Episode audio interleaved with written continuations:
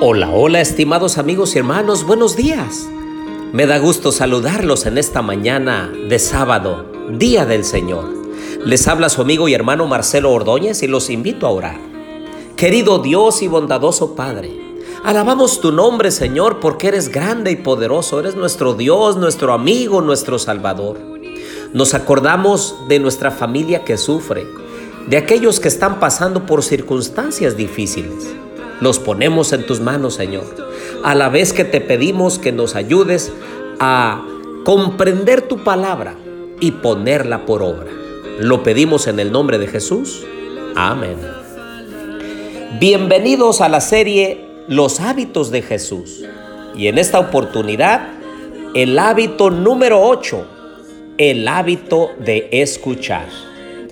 Dice Juan 4, 7 al 9.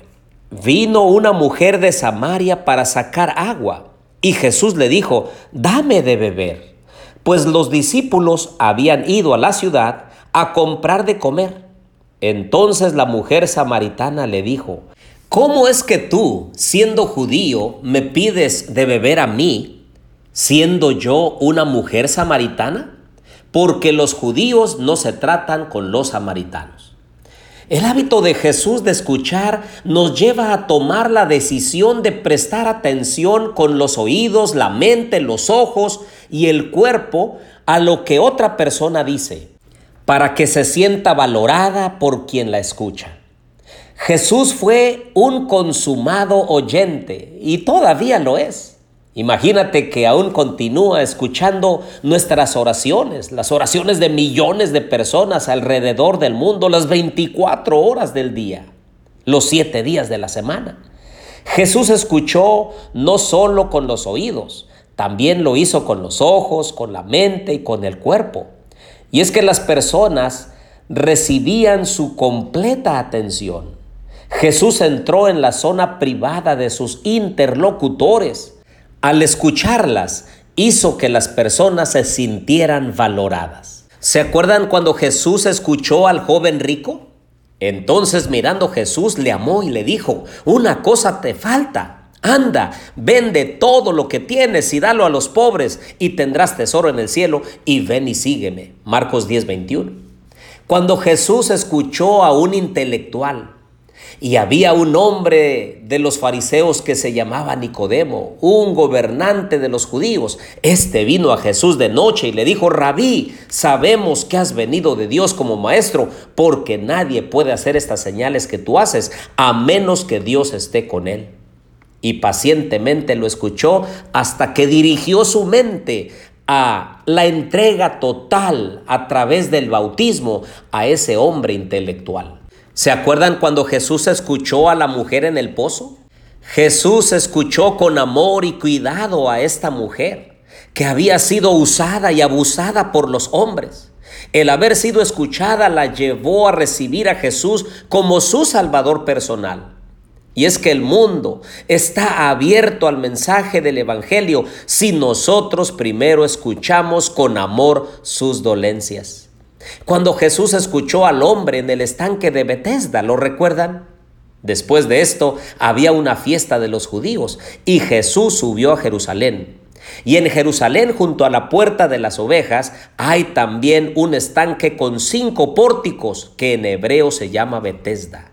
En ellos yacía una multitud de enfermos, ciegos, cojos y paralíticos. Se encontraba allí cierto hombre que había estado enfermo durante 38 años. Cuando Jesús lo vio tendido y supo que ya había pasado tanto tiempo así, le preguntó, ¿quieres ser sano?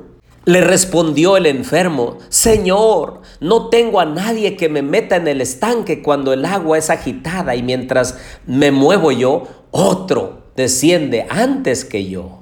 Jesús le dijo, levántate, toma tu cama y anda. ¿Se acuerdan cuando Jesús escuchó a la mujer sirofenicia? O cuando Jesús escuchó a los niños y le presentaban niños para que los tocase, pero los discípulos los reprendieron. Al verlo Jesús se indignó y les dijo, dejad a los niños venir a mí y no les impidáis, porque de los tales es el reino de Dios. De cierto os digo que cualquiera que no reciba el reino de Dios como un niño, jamás entrará en él. Entonces tomándolos en los brazos, puso las manos sobre ellos y los bendijo. Marcos 10, 13 al 16. Jesús no despidió a los niños, todo lo contrario, los escuchó, se tomó el tiempo para oír lo que ellos estaban diciendo. Los niños son muy preciosos para Jesús. Nosotros debemos tomarnos tiempo para escuchar lo que los pequeños corazones están tratando de expresar. Esto los hará sentir apreciados y sin duda nosotros también aprenderemos mucho de ellos. Pero tenemos algunos enemigos del hábito de escuchar. Las ocupaciones. no tengo tiempo para escuchar. Número dos, distracciones. Este es mi teléfono celular. Me pregunto qué estarán hablando en los grupos de WhatsApp. Falta de interés, número tres. Simplemente no me interesa lo que esta persona está diciendo. O quizá el número cuatro, el orgullo. Prefiero hablar de mí mismo. Creo que debiéramos formarnos el hábito de escuchar.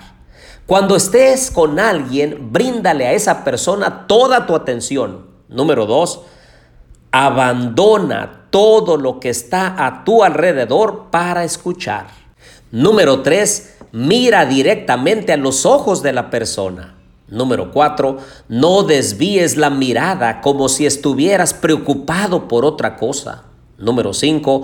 Observa las expresiones faciales, el tono de la voz y el lenguaje corporal. Número 6. Olvídate del teléfono por un momento. Número 7. Pon tu cuerpo en una posición que diga, estoy escuchando, estoy interesado en lo que tú dices. Número 8, no pienses en lo que vas a responder a lo que la persona esté diciendo. Número 9, haz preguntas que sirven para aclarar y orientar la conversación. Número 10, no juzgues o presupongas lo que la persona te va a decir antes de que lo diga. Y número 11, escucha lo que no se dice. Peter Drucker dijo, la cosa más importante en la comunicación es escuchar lo que no se ha dicho. Lo que no se ha dicho puede decir mucho acerca de las necesidades y las actitudes de la persona que habla. Esto es escuchar con un tercer oído. Bien aconsejó el apóstol Santiago en Santiago 1.19.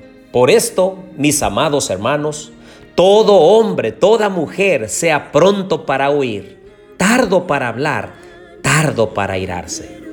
El Señor nos ayude para que podamos tener el hábito de escuchar, hablar menos y estar atento a lo que otros quieran decirnos.